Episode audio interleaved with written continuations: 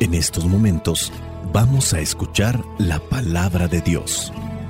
Dispón tu corazón para que el mensaje llegue hasta lo más profundo de tu ser.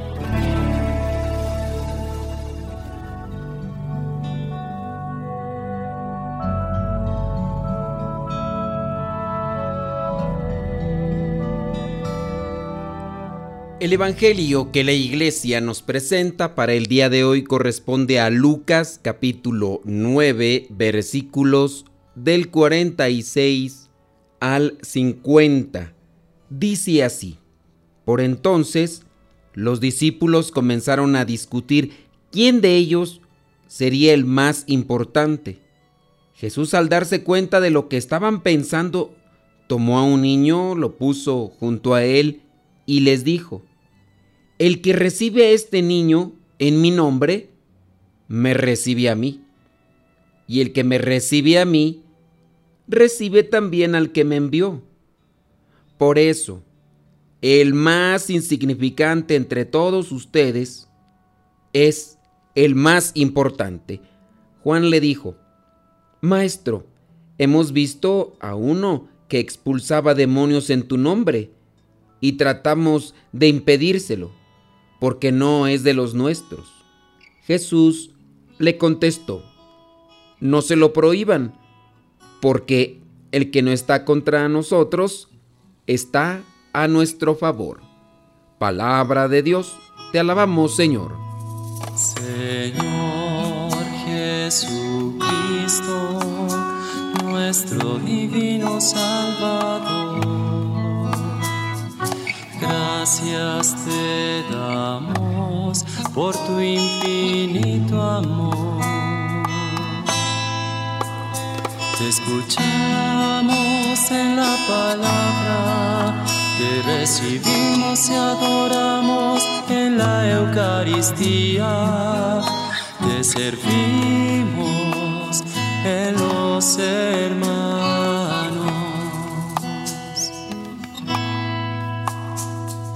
Que seamos misioneros como lo quieres tú, enseñando a los hombres el fuego de tu amor. Vamos a mirar el versículo 46 del Evangelio que nos presenta la iglesia el día de hoy. Por entonces los discípulos comenzaron a discutir quién de ellos sería el más importante. Este versículo refleja lo que es una situación sin duda que todavía no habían purificado en su relación con Jesús de estos discípulos. Recuerden que los discípulos están en una formación, están en una instrucción. De hecho, de ahí viene la palabra. Dichere el que aprende o el que se está dejando a enseñar, discípulo de Dichere. Jesús al darse cuenta de lo que estaban pensando, tomó a un niño, lo puso junto a él y les dijo, el que recibe a este niño en mi nombre me recibe a mí, y el que me recibe a mí recibe también al que me envió. Por eso, el más insignificante entre todos ustedes es el más importante. Pareciera ser que la enseñanza está desconectada. El punto es quién es el más importante y en el versículo 48 remata, el más insignificante entre todos ustedes es el más importante. Podemos pensar entonces que el sentirse importante radica en la cabeza, cuando el pensamiento de yo soy más importante se acentúa, se solidifica, se fortalece en la cabeza, como es una idea mental, comenzará a tener actitudes superiores sobre los demás. Pero dentro de una comunidad, dentro de una familia, dentro de la iglesia, eso perjudica. En el cristianismo perjudica las actitudes mentales. No es lo que creo en la cabeza ser. En el cristianismo se acentúa el qué soy conforme a lo que hago. El mundo te plantea las cosas de lo que aparentemente eres conforme a lo que tienes. ya sea comida, bebida o lo que llevas puesto. Te voy a poner un ejemplo. Una pelota de básquetbol que podría costar, pongamos un supuesto, 20 dólares. Tú vas a la tienda, esa pelota te cuesta 20 dólares, por decir una moneda que se puede acomodar en muchos lugares, ¿no? Muy bien, tú estabas ahí en ese lugar, en esa tienda de deportes comprando la pelota. En eso llega Michael Jordan, por decir uno de los más reconocidos jugadores de la historia. Y porque es uno de los más reconocidos de la historia, agarra tu pelota de básquetbol, le pone una firma y de inmediato esa pelota, ese balón sube de precio. ¿Quién se lo puso? La gente. Esta es una cuestión que acomoda la sociedad. Los comerciales, ya sea en internet o televisión o películas o plataformas digitales, te llegan a decir que eres más feliz. Indirectamente, obviamente si tomas esta bebida, presentan a los artistas que son más felices cuando traen ropa o zapatos o cachuchas o bolsas o mochilas de cierta marca. Y ellos te van a decir, qué bonita está, estoy muy contento. Uy, me siento muy feliz. Y entonces los seguidores van a decir, uy, entonces para sentirme igual de feliz que fulanito, que fulanita de tal, yo también me voy a comprar una camisa, un pantalón, unos zapatos, un cinturón, una bolsa, una mochila, como la que tiene él. Y son capaces de pagar no sé qué tanta cantidad de dinero. Hablando de zapatos, hay personas que se dedican a coleccionar zapatos que incluso ni se los ponen. Como los creadores de esos zapatos o de cualquier tipo de accesorio te dicen, uh, esta es edición limitada. Si tú los tienes vas a ser el mejor. Vas a ser el más importante porque solamente se crearon cinco pares de zapatos. Y tú vas a tener ese par de zapatos y también lo va a tener fulanito de tal que es bien famoso en internet. Uy, vas a comprar esos lentes. Bueno, el armazón de esos lentes te va a costar tanto porque es de la marca fulana de tal y solamente fulano de tal que sale en la película de tal tiene esos lentes y te los vamos a vender bien caros.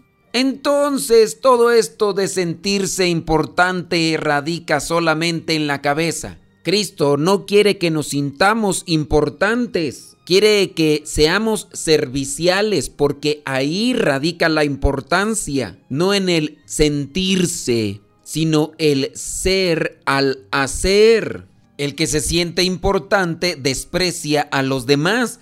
Jesús por eso toma a este pequeño y les da ese ejemplo muy pedagógico. Agarra al niño, lo pone junto a él y les dice, el que recibe a este niño en mi nombre, recordemos que los niños pues no eran bien vistos en aquellos tiempos, tanto así que llegará el momento en el que unas personas, no dice quién, le llevan unos niños a Jesús para que les impongan las manos y los mismos discípulos empiezan a decirles que no y regañan a aquellos que habían llevado a aquellos niños para que Jesús les impusiera las manos. Muchas de las mujeres no eran tomadas en cuenta, los niños tampoco, pero el que en nombre de Cristo recibe a un niño, estos que son despreciados, rechazados, el que recibe a un niño recibe a Cristo y el que recibe a Cristo también recibe al Padre. Punto para reflexionar, no hay que despreciar, sea niño, sea anciano, sea adolescente, sea joven, sea enfermo, sea de otra raza, sea de otro país, o sea de otro continente, o sea de otra religión, o sea de otra preferencia. ¿Por qué despreciar? Y hablando de desprecios, los otros versículos se acomodan muy bien también a esta enseñanza. Juan le dijo, Maestro, hemos visto a uno que expulsaba demonios en tu nombre y tratamos de impedírselo porque no es de nuestro grupo. Dejemos muy en claro que este que está expulsando demonios lo está haciendo en nombre de Jesús. Esto engloba sin duda una característica general. Si lo está haciendo en nombre de Jesús, lo está haciendo bajo esa enseñanza que ha dado Jesús. Lo está haciendo también amparado en este anuncio que ha dado Jesús. Aquí el problema es el grupo. Juan pareciera ser que está pensando que solamente los 12 y ya. No tiene que haber otro grupo porque somos los únicos, somos los importantes. El mensaje puede estar conectado también con la otra parte de la importancia. Si éste está expulsando demonios en nombre de Jesús, con la enseñanza de Jesús, aunque no esté en ese grupo específico de los doce, pero lo está haciendo en nombre de Jesús, es válido, es aceptable y no hay que rechazarlo. Y en su caso puede tener éxito su acción, porque lo está haciendo en nombre de Jesús. En los Hechos de los Apóstoles aparece por ahí en uno de los capítulos unos judíos que expulsan demonios, pero no lo están haciendo en nombre de Jesús. Y de hecho los demonios le dicen, a ustedes no los conocemos, conocemos a Pedro, conocemos a Juan, Santiago, conocemos a Jesús, pero a ustedes no los conocemos. Y el pasaje redacta que los demonios les dieron una revolcada que incluso hasta desnudos se fueron corriendo estos judíos que andaban por ahí expulsando demonios bajo título personal. Hagamos todo en nombre de Jesús, pero conozcamos la doctrina de Jesús, conozcamos quién es Jesús. Y así como en la iglesia podemos estar diferentes grupos que pocas personas entienden. No nos critiquemos, no nos discriminemos, no nos echemos tierra. A veces hay sacerdotes que prohíben que cierta comunidad religiosa esté evangelizando en sus territorios. Hay obispos que no quieren que ciertas comunidades religiosas entren a sus territorios. Algunos llegan a decir, es que no dejo entrar a esta comunidad religiosa porque viene a robarse las vocaciones. Padre, queremos que venga a predicar el padre fulano de tal que es de otra diócesis. No, aquí estoy yo, ¿para qué mandan pedir gente? Estamos en proceso de purificación. La envidia, la discriminación, el rechazo, nos hace falta todavía purificarlo. Pidamos que el Espíritu Santo, con su fuego purificador, nos sane de esas envidias, de esas discriminaciones y de ese rechazo. Y que no andemos buscando sentirnos importantes bajo la lupa y los paradigmas del mundo. Mejor busquemos ser importantes no creyéndonos, sino sirviendo bajo la norma y la enseñanza de Cristo. Cuánto me amas Jesús, qué infinito tu amor, moriste para salvarme. Cuánto me amas Jesús, es tan bello tu amor, viniste a redimirme. Todo en ti es amor, no merezco tan perfecto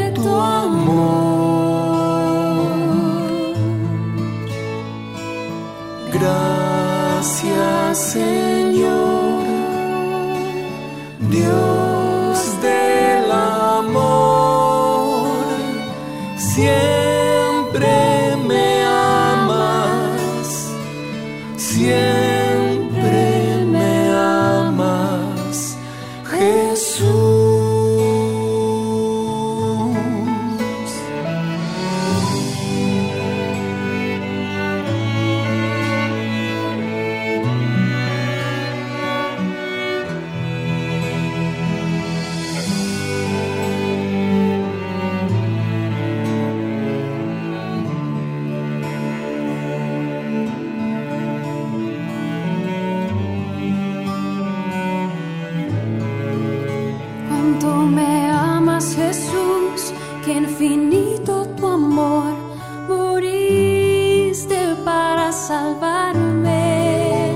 Cuánto me amas Jesús, es tan bello tu amor, viniste. Nos ponemos ante la presencia de Dios para que ilumine nuestros pensamientos, nuestras ideas y así nuestras palabras y nuestras acciones sean un reflejo de su inspiración. Amado Dios, hoy me presento ante ti con un alma agradecida. Tú eres un Dios bueno y bondadoso que colma a mi vida con maravillosos regalos y bendiciones. ¿Qué sería de mí sin ti, Padre eterno? Con toda mi devoción te pido que por favor nunca te apartes de mi lado, pues cada día que pasa necesito más de tu presencia en mi vida. Señor, por favor, abríganos con tu manto y camina con nosotros en esta nueva jornada. Te pedimos que nos cuides, nos inspires, nos ilumines y nos sigas bendiciendo. Te pido que tu luz, tu guía, tu protección y tu sabiduría nos acompañen a cada instante.